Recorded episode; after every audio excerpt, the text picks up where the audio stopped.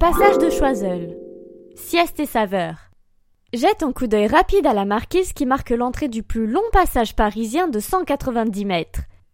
À l'intérieur, la verrière récemment rénovée couvre de nombreuses boutiques en tout genre. Rien de transcendant, mais sa verrière peut séduire et il cache surtout de bonnes idées pour déjeuner, comme Bio Burgers, un fast-food 100% bio, ou encore Agapi et ses pitons en provenance directe de Grèce. Buzzy Tip.